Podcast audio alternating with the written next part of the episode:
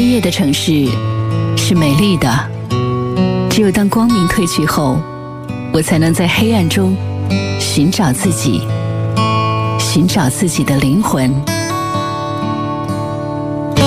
黑夜里的我，坐在车里，穿过这个城市的每个角落。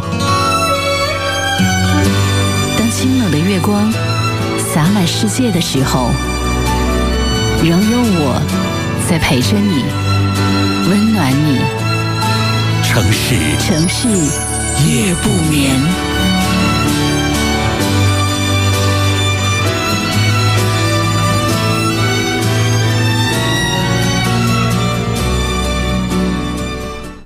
二十三点的零一分，感谢各位将频率继续的锁定在中波七四七调频一零七点八陕西戏曲广播，来收听每天晚间的二十一。二十三点，来为您直播播出的《城市夜不眠》，我是何欣。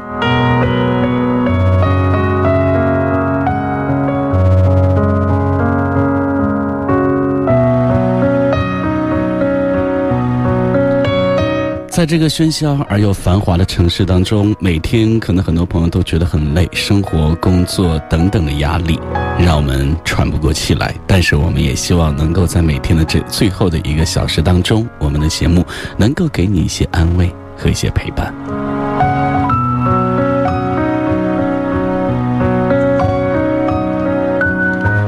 在收听节目的同时呢，各位可以来关注节目的微信公众号“一零七八城市夜不眠”，一零七八城市夜不眠，来把您的收听感受和收听感觉来告诉给我。同时呢，也可以通过这样的方式，对我们的节目来提出您宝贵的意见和建议。当然了，我们也希望能够通过这样的方式，能够收取到你的故事，还有你看到的好的文章，跟我们更多的朋友一起来分享。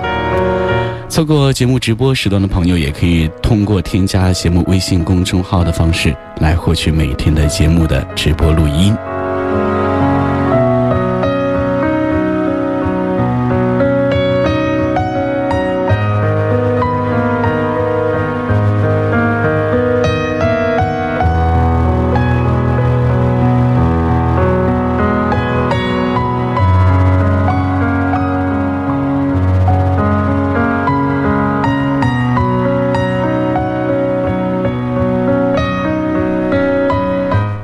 朋友圈里有一位年近五十岁的大姐，她的丈夫呢几年前去世，女儿在外地上大学，更多的时间呢她都是一个人在生活。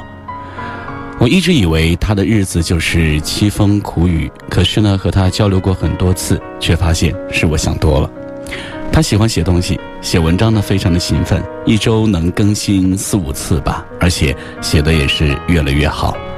她经常和我分享她的快乐。比如说，公众号开通原创了，一篇稿子被大号转载了，粉丝过千了，等等。每一次呢，他带来的喜悦都会让我心情大好。昨天看到他微信签名更新为“做一个温婉的女子，并且相信海誓山盟”，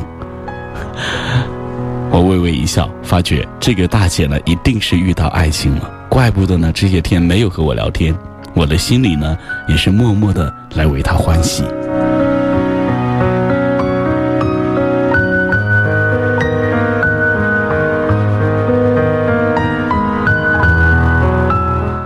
青春年少时，我最仰望的就是那些活得鲜衣怒马的人。经历了太多世事之后，才发现呢，其实最打动人的，其实就是那些热爱生活，哪怕是给他一片废墟，也能够来建成一片城池的人。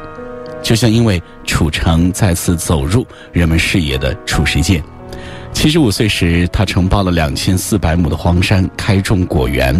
他所承包的荒山。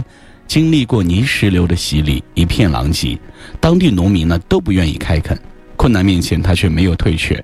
在他八十岁时，用努力和汗水把荒山变成绿油油的果园，把很多人眼中已经看到尽头的晚年过得是热气腾腾。生活与我们就像是礼尚往来的朋友，你赠他木桃，他会报你与琼瑶。可是，你若是给他愁眉，那么他一定会报以你苦脸。而那些俯身可以相拥的，低头可以相吻的每一个今天，就是我们的生活。莫言说，每天早上睁开眼睛的时候，都要告诉自己，这一天是特别的一天，你尽可以来尽情的来舞蹈，像是没有人看见一样。你该尽情的去爱人，像是从未受过伤害一样。是的，带上爱情，带上鲜花，带上那些动听的歌曲和曼妙的音乐，去度过每一天、每一分、每一秒吧。因为，就算是冷的日子，也一定会变得有温度和有希望。而日子呢，也一定就会变得温暖和明亮起来。这里是城市夜不眠，我是何欣，稍后继续回来。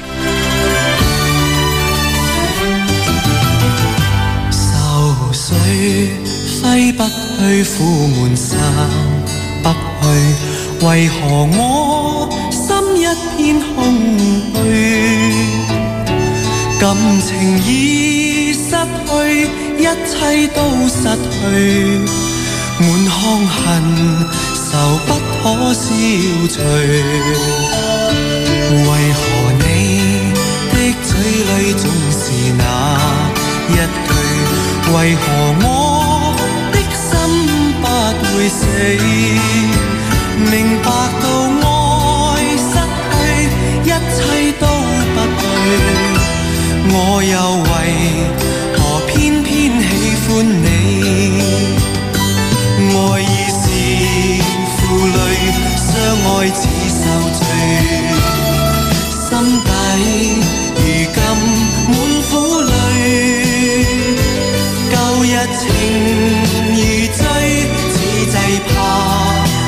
追，偏偏痴心想见你。为何我心分秒想着过过去？为何你一點都不記起？情義已失去，恩愛都失去，我卻為何偏偏喜歡你？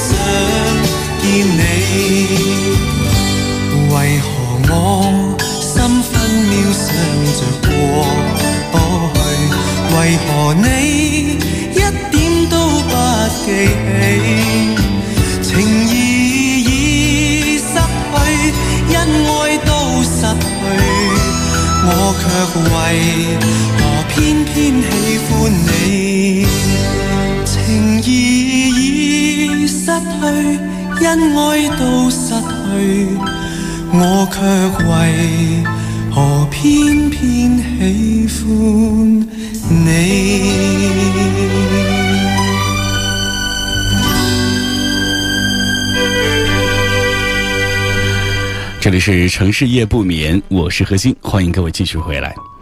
一上班呢，就接到前同事 Z 的电话，他呢也是絮絮叨叨的抱怨了一通，比如说领导太笨，自己设计的东西他根本看不懂；老板太假，对他一点儿都不真诚，真是后悔跳槽去了哪儿；同事太讨厌，不能够和他们愉快的玩耍。总之呢，就是一肚子的负能量，然后一股脑的就倒给了我。挂掉电话之后，我原本灿烂的心情也是凄凄然的晦暗起来。一大早收一些垃圾，恨不得摔了手机。其实呢，Z 本来也算是颇有才华的，只是他的眼里总是看不到美好的东西。当初他与我在一个办公室上班，整天为一些鸡毛蒜皮的事儿呢是愤愤不平。就算别人觉得很好的一件事，他也会说出一大堆抱怨的话，这不好，那不好，整个呢就是一个男版的祥林嫂。有时候看着 Z 那一张苦瓜脸上不停蠕动的嘴巴，我真的想有一种用胶带去把嘴给它粘上的一种冲动哈。有人说，大雨过后有两种人，一种人呢是抬头看天，看到的是雨后彩虹、蓝天白云；另外一种人呢是低头看地，看到的是淤泥积水、艰难和绝望。而 Z 呢，就是属于后者。我敢说，他走到哪儿都是一样的，心态这么阴冷，那么他的日子一准儿都是阴雨连绵。那些阳光开朗、积极向上的人，不仅能够把工作做好，也能够把普通的日子经营的是诗情画意。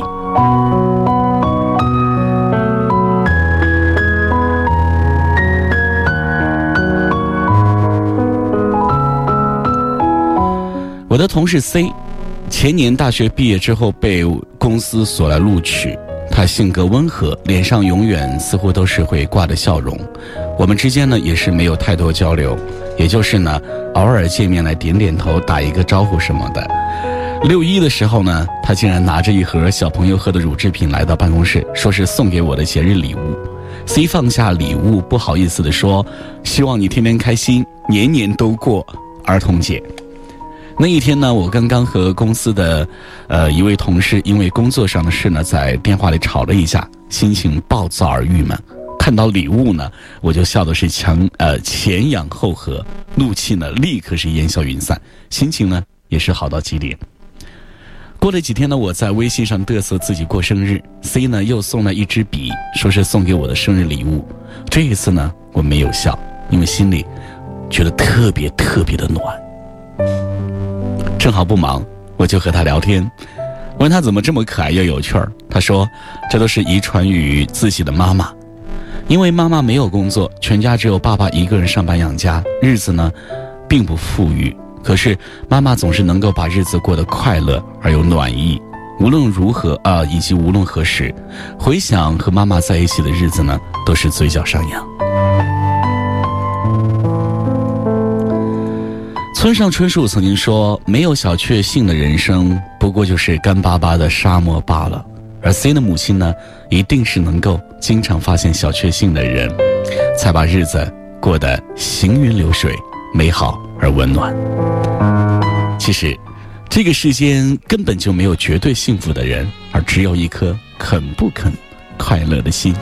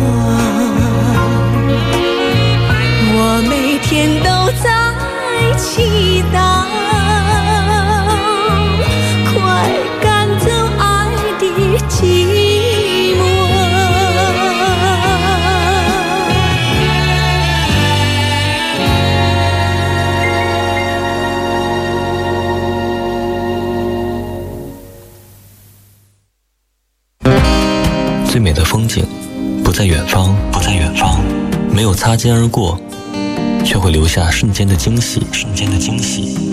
无需相见，那眼眸依然深邃含情；无需回首，那身影依然是心中最美的风景。人世间有一种相遇，不是在路上，而是在心里；人世间有一种陪伴，不是在身边，而是在灵魂。城市夜不眠，核心与你温暖相伴。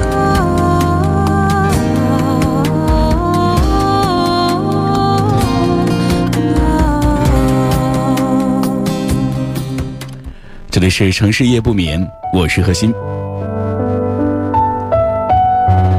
早年有一份世界那么大，我想去看看的辞职信，也是道出了无数人的心声。我也不止一次听到朋友说，我先做着这份工作，等着过几年呢，我积累了一定的资源，我就潇潇洒洒去做点自己喜欢的事儿。人们这样说的时候，就颇像一个男人满脸嫌弃的提到自己的糟糠之妻的语气。而当下的工作呢，往往是被当作用来走向未来的垫脚石。想起来的时候，总有那么多不情不愿、勉为其难。我们的内心对他是多么的不忠啊！所以，在这个鼓吹天才的时代，我们不愿意承认自己不够聪明，却愿意以一副不踏实、不勤奋、不忠诚的态度来为自己的失败开脱。好像只要换一个地方，换一份工作。换一种生活，我们就会做得比现在好很多。我们极力的让人相信，工作不出色不是我的错，而是我眼前的工作压根儿就配不上我。那么，这种态度是从何而来呢？大约是起源于小学老师说：“你孩子不笨，就是不用功读书。”然后呢，做家长的听了心里很舒服吧。一个不笨的孩子带着他沾沾自喜的小聪明，一路轻浮到底，最终会一事无成。这是很多人的人生写照。在美国，有一个女孩，十九岁呢，就是被《魅力》杂志评选为全美十大最佳着装大学生。她叫做玛莎·斯图尔特。出身于贫民窟的玛莎，十岁的时候就做保姆来补贴家用。直到十五岁，因为相貌出众，成为时装模特。十九岁，出现在香奈儿的舞台上。玛莎因为其优雅精致，一度成为美国高端生活方式的代名词，受到无数人的追捧。可是，谁也没有想到，因为股票经济纠纷，这位绝世美女竟然锒铛入狱，人生直转极下。在女子监狱服刑的玛莎被分配打扫卫生，这听起来和她从前的工作呢是有着天壤之别，简直就是直接从云彩上掉下来。然而，玛莎对这份工作也是毫无懈怠，她拿出做明星的劲头，做了一名清洁工。在监狱里，无论是原来怎样脏乱差的地方，只要经过他的清理，都会变得一尘不染。他清理的不仅仅是地板，还有自己的心。当他出狱的时候，人们看到玛莎的腰杆依然是笔直，笑容依旧灿烂。这是一个忠于工作的人应当所来拥有的坦然。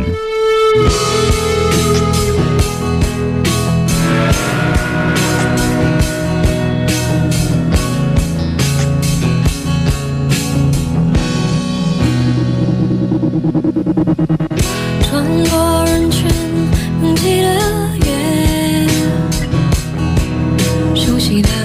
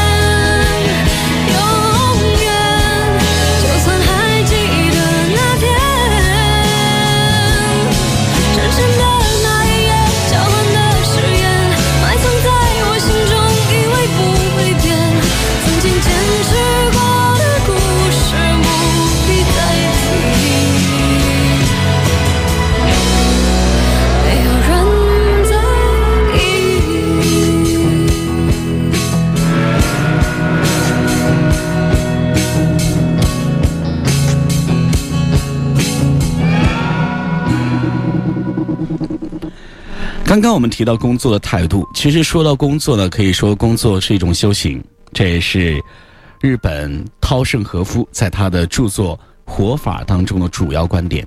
他说：“人哪里需要远离凡尘呢？工作场所呢，就是修炼精神的最佳场所。工作本身呢，就是一种修行。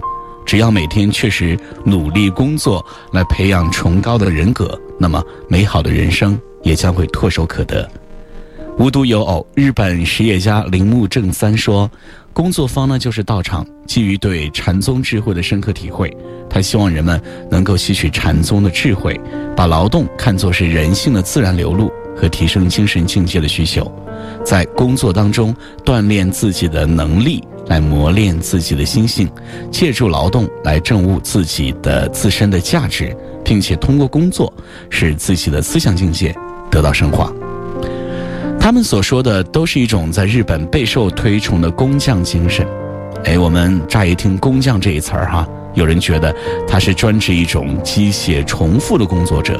其实呢，工匠精神是有着更深远的意思，它代表着一个人对于工作的执着、忠诚、精益求精的这样一种精神。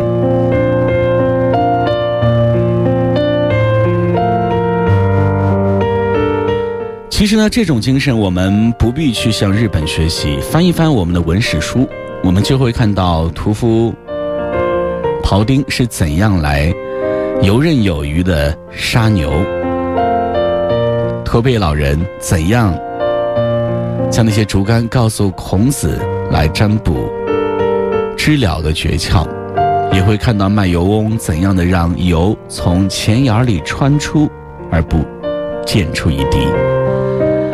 原来，早在瑞士手表和日本马桶之前，中国是精神呃工匠精神的时候的发源地。曾经对于工匠精神呢，我们也是津津乐道的。所谓工匠精神是什么呢？就是尊重你手中的工作，并且把它做到极致，把一件小事做到极致，平凡的你将会变得不平凡。有一个河南的小伙子，高考落榜了，只好去做一个打工仔。好几年都一事无成，他对人生没有很雄伟的计划，也没有什么出色的技能，除了喜欢做一点面试，所以呢，干脆他就去学习了做面试，到专业学校来拜师学艺。无论别人怎么说，他也只管埋头把自己的工作来做好。一年下来呢，他已经将手中的面团玩的是出神入化，可以双手双管齐下，同时擀出十二张饺子皮儿。可以轻松做出一桌全面宴，更令人啧啧称奇的是呢，他可以把拉面拉到在一根针眼里穿过二十根。凭着这个独门绝技，他成为了迪拜的一名高级面点师傅，并且由此接触到世界各国的王室成员、政要以及体育和娱乐界的顶级人物。他曾经得到俄罗斯首富、石油大王罗曼·阿布拉莫维奇的亲身召见。也曾经获得华裔丹麦王妃文雅丽的青睐，连顶级足球明星贝克汉姆甚至带了十多位朋友，也特意的从英国赶到迪拜来品尝他做的小吃。他还曾经亲手教会泰国总理夫妇来做饺子，教会美军驻海湾地区前总司令施瓦。茨普夫来做兰州拉面，也为好莱坞闻名的导演斯皮尔伯格表演拉面的绝活。有一回呢，他给美国国务卿来表演拉面穿针，一个针眼穿入二十根拉面，也是让这位国务卿看的是目瞪口呆，给了他一万美元的天价小费。他呢就是冯三丰，他用实际行动来告诉给我们是什么呢？工作没有高低贵贱。只要你认真对待，它就是你修行的所在。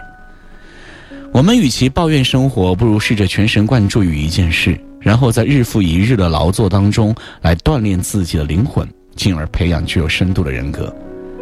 一只油腻腻的盘子，在你的洗刷之下变得光亮如新，然后呢，在日复一日的劳作当中锻炼自己的灵魂，进而培养具有深度的人格。工作是一种修行。你对待工作的态度会实实在在影响你的人格和气质，那么长久的做下来，没有一份工作不是枯燥的。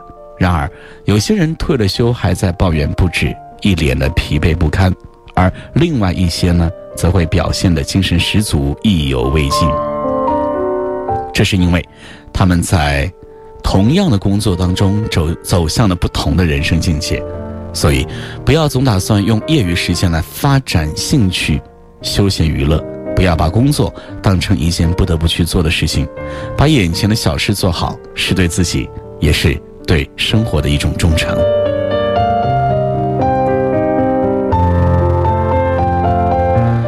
我们的听友湛蓝他就说：“呃，工匠精神呢，就是细节决定成败的升级版。”这句话完全是没有问题的，而且这句话也是可以让我们很多正在工作当中的朋友，去来好好的思索一番的，怎样将你的工作做到极致，做得更好。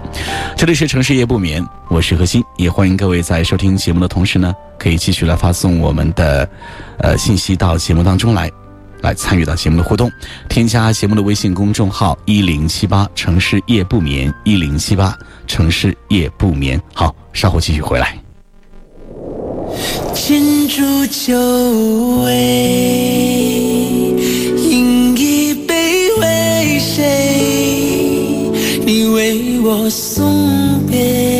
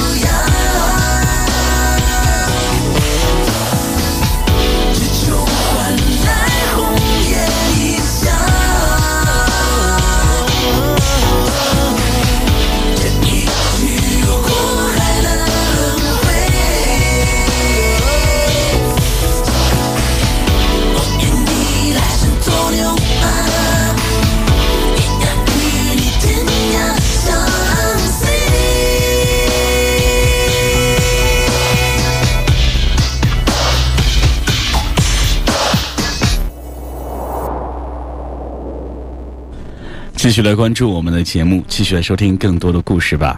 好，我读小学的时候呢，家里因为换自住房而需要来一笔钱，父母呢为了省下银行借款的利息呢，硬着头皮去找了好几个熟人借了钱，其中就有一位熟人，他的儿子是我的同班同学。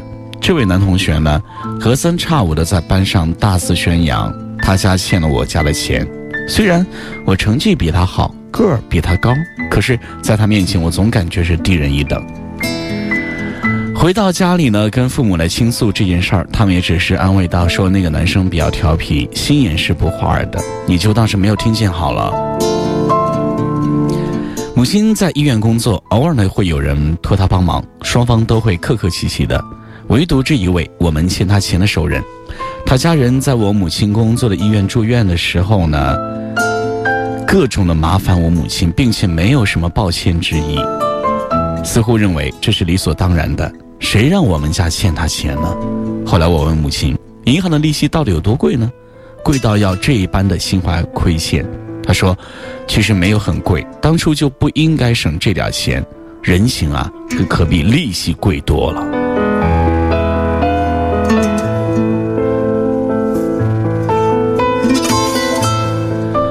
业季的时候呢，我一位大学同学参加了某个国企的校园招聘。其实他个人也是非常优秀，那 offer 的难度并不大。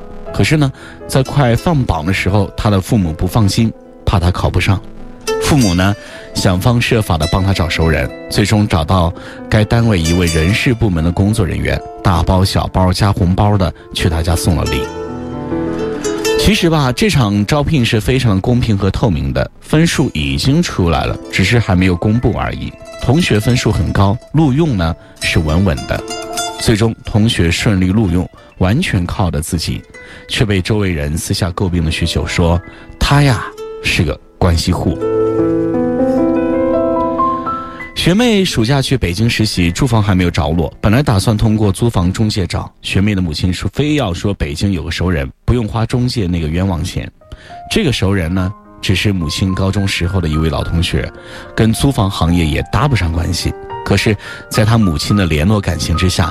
学妹的租房大事儿就拜托在这位熟人阿姨身上了。学妹去北京的时候，自己行李很多，还给阿姨捎了大堆的特产。阿姨帮她相中的房子是阿姨朋友的闲置房，还说本来都快租出去了，我特意给她留给你的。这个小房子呢，离单位不太近，环境也不太好，价格也不太便宜。是一个如果跟着中介去看房就会被一口否决的房子，学妹呢觉得有些尴尬，于是呢就私下来问母亲，母亲说特意麻烦人家找的，还特意给咱留的，就租下吧。于是呢，学妹只好租下这一个不怎么喜欢的房子，连讨价还价都没有了余地。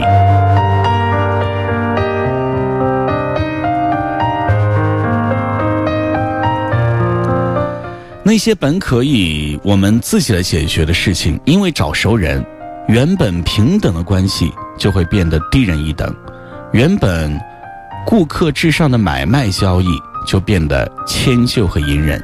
即使没有帮上忙，只要开了口，就亏欠了这个人情，甚至在很长的一段时间里呢，也会遭人诟病。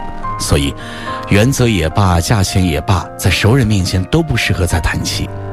为了省钱、省事儿、省时间，我们找了太多次的熟人，我们总是忘了，省下的是一点小利小惠，亏欠的是漫无边际的人情。所以呢，能够自己解决的事情，就千万不要再去找熟人。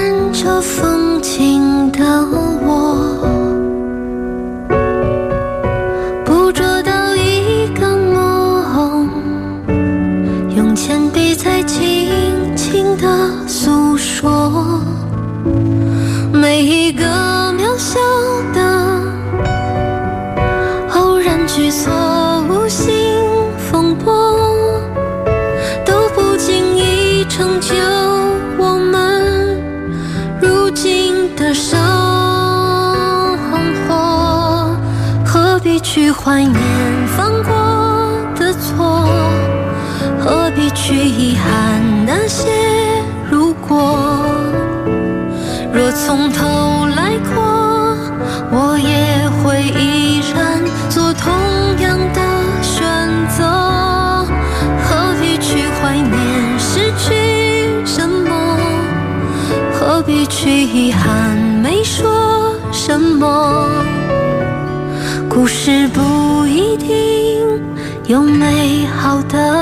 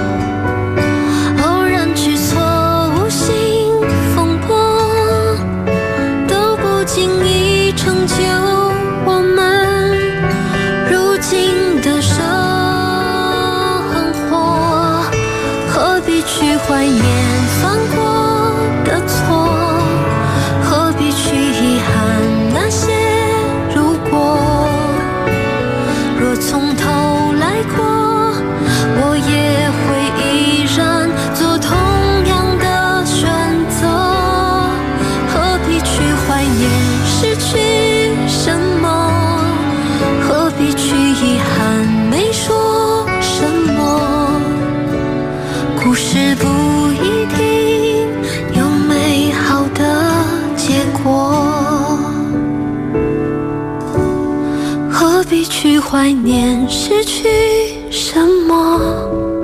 何必去遗憾没说什么？故事不一定有美好的结果。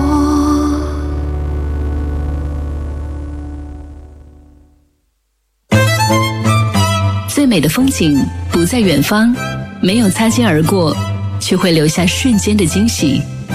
无需相见，那眼眸依然深邃含情；无需回首，那身影依然是心中最美的风景。人世间有一种相遇，不是在路上，而是在心里；人世间有一种陪伴，不是在身边，而是在灵魂。城市夜不眠，核心与你温暖相伴。欢迎各位继续来锁定频率，在中波七四七调频一零七点八陕西戏曲广播，每天晚间的二十三点到零点钟来收听核心为您直播播出的《城市夜不眠》。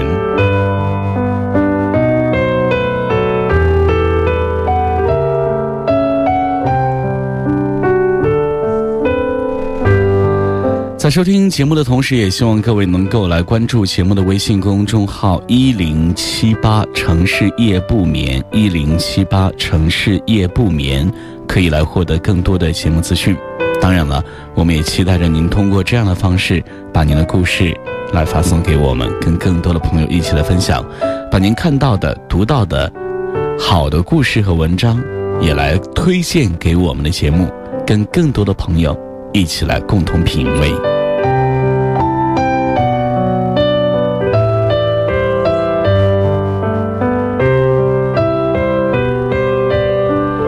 一大早来到办公室呢，就看到平日里元气满满的小美坐在自己的位置上，眼睛呢也是愣愣的盯着电脑来出神。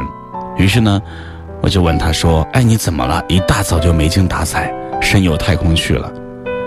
小美被我突然一叫吓了一跳，转身一看是我，紧绷的神经立马就松懈下来。她说：“没什么，就是心情不太好。”小美眼神低垂，盯着空旷的地板，慢悠悠的开口说：“突然不明白自己每天在干什么，忙忙碌碌呢，像一个陀螺。可是你要是问我每天都有什么收获呢，却是一个也答不上来。”小美是我的同事，入职比我晚，在行政岗上班。每天最早来办公室的人是她，烧水、扫地完后呢，开始一天的工作。看他活力满满的这个样子，似乎生活里的烦心事儿，在他的眼里呢都不是事儿。今天状态这么消沉，实在是让我有一些出乎意料。离上班还有一点时间，我呢就决定跟他聊一聊。你这样工作做的不挺好的吗？跟大家相处的也不错，怎么突然会想这样呢？他说，来这儿呢也有一年多了，工作上也是越来越顺手，对周围环境也是越来越熟悉。不知道为什么呢，人反而会越来越不开心了。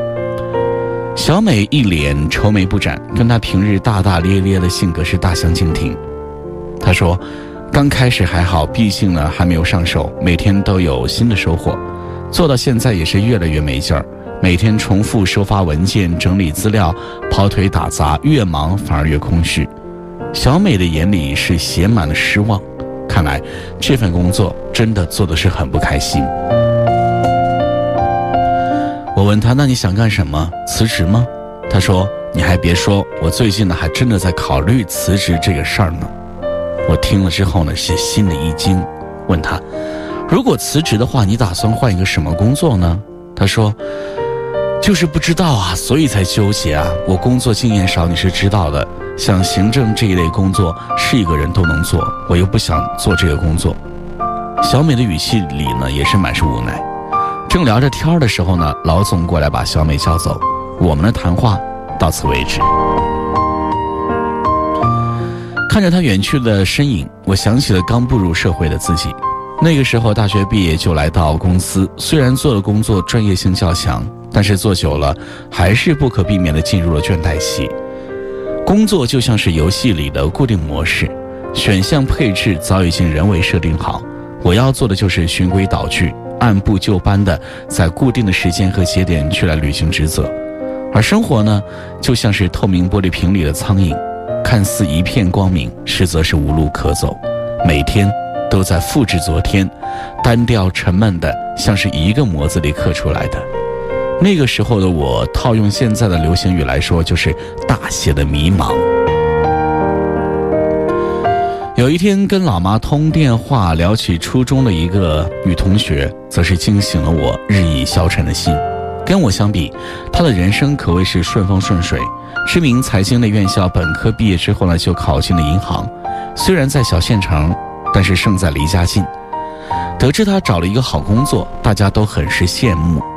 相比一般银行任务重、压力大的特点，他的工作比较轻松，薪资又高。况且呢，他爸爸也是相关的领导，就着这层关系，他以后的路呢也会好走得很。没想到的是，工作两年之后，他竟然辞去了事业编制，回到学校来读研去了。且不说边工作边考研难度有多大。他有勇气辞去众人艳羡的铁饭碗，已经足够让我刮目相看。在大多数人的眼里，尤其是父母那一辈人的眼里，女孩子有一个稳定的工作再好不过了，对象好找，工作清闲，以后有的是时间来照顾家庭，打着灯笼也难找的好事儿啊。虽然暂时屈居小县城，可是以后是有机会调动的嘛。可是他说辞职就辞职了。据老妈说，她家里呢就对这事儿反对很多，多少人挤破头想找这样的工作都找不来，他竟然是主动的放弃了。那一阵呢，他跟家里的关系也闹得特别的僵，甚至因为这事儿周末都不回家了。家里人看他态度坚决，只好松口说，如果考得上就同意，不然呢就老老实实在单位待着。他也争气，还真给考上了。家里人没办法呢，也只好就同意了。虽然我跟他平日里联系不多，但是看他毕业一两年内的朋友圈，还是可以感受到他发自内心底的这种不开心。其实呢，作为同龄人来说，我理解他。虽然工作不错，可毕竟是在十八线的小县城，一眼望到头的生活，又怎么装得下他那一颗想要高飞的心呢？现在的他，时不时的发一些校园生活的趣事，看得出来是很满意如今的生活。虽然不知道以后他将会何去何从，不过我想，这样的女孩子在哪儿都会光芒万丈的。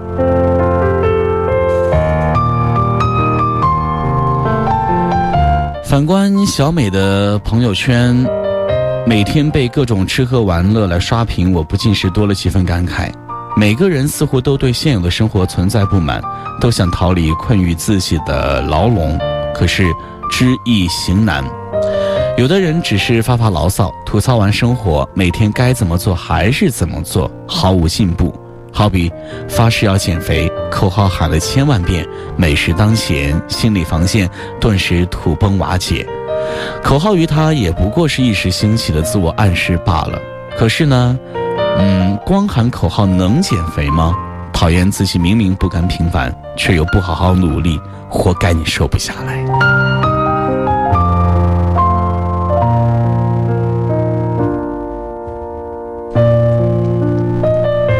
真正想减肥的人不会整天把口号挂在嘴边，而是默默的在健身房里挥洒汗水。他们用毅力和行动来证明着自己的决心。等你发现他减肥成效显著的时候呢，他已经破茧成蝶，蜕变成了一个更加优秀的自己。李宗盛有一句歌词写得很好，说：“当你发现时间是贼了，他早已偷光你的选择。今年快过半了，年初的目标实现了吗？”对象找着没有？新技能学会没有？工作提升没有？不立即着手去行动，目标再宏伟远大也是无济于事的。就像是夏天在空调房里待久了不愿意出去一样，人们习惯待在舒适区里，懒得动弹，舍不得向外跨出哪怕是一小步。勤奋小人和懒惰小人在脑海里乒乒乓乓打得不可开交，而理智告诉你应该。赶紧行动起来，身体上又贪恋这一刻的轻松和舒适，而时间就在你抱怨、焦虑的情绪当中来飞快流走。有时候呢，越舒服会越容易觉得心底是空落落的，像是缺了一点什么。反而是做有意义的事情，累到不行的时候，身体虽然是精疲力竭，但心情却是舒畅无比。生存还是毁灭？莎士比亚提出了一个充满思考意义的命题。而对于生活，要么苟且，要么拼搏，那么你会选择哪一个呢？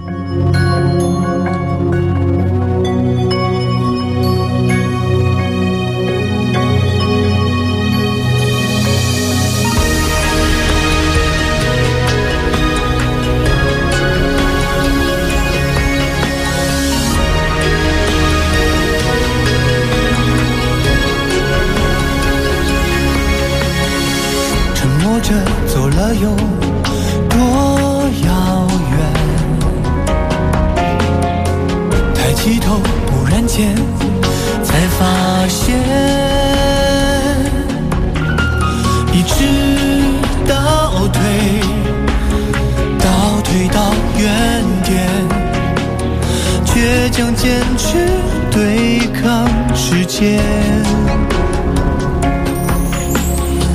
说好了的永远。断了线，期许了不变的，却都已改变。紧闭双眼，才能看得见那些曾经温鲜艳过的画面。渐渐的忘记，赶不上明天。只要用力的抓紧了想念，明天再也没有你的笑脸。渐渐的忘记，忘记了时间，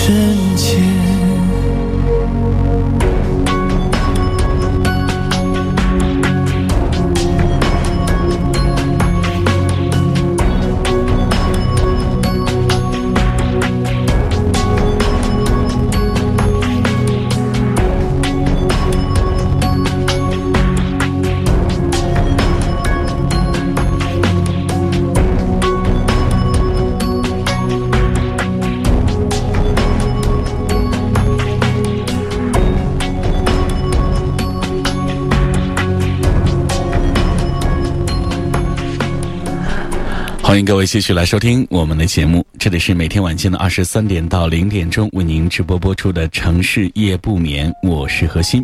在收听节目同时，也希望各位能够来关注节目的微信公众号“一零七八城市夜不眠”，一零七八城市夜不眠。通过这样的方式呢，您可以把您自己的故事来发送给我们，跟我们更多的收音机前的听众朋友一起来分享。当然了，如果您在生活当中阅读到一些不错的文章和故事呢，也可以通过这样的方式来推荐给我们的节目，跟更多的朋友一起来共同品味。同样的，错过节目直播时段的朋友，也可以来关注节目的微信公众号，来获取更多的节目录音。所以您记好了，节目的微信公众号是一零七八。城市夜不眠，一零七八城市夜不眠。好，今晚的节目到这里就要结束了，非常感谢您的收听，祝各位晚安。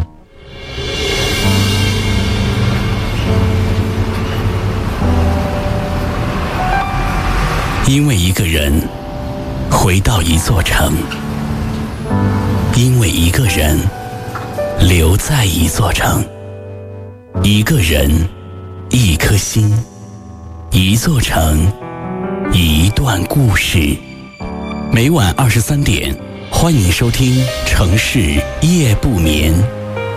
关注节目微信公众号一零七八城市夜不眠获取更多节目资讯。在这阳光肆虐的城市里潜藏着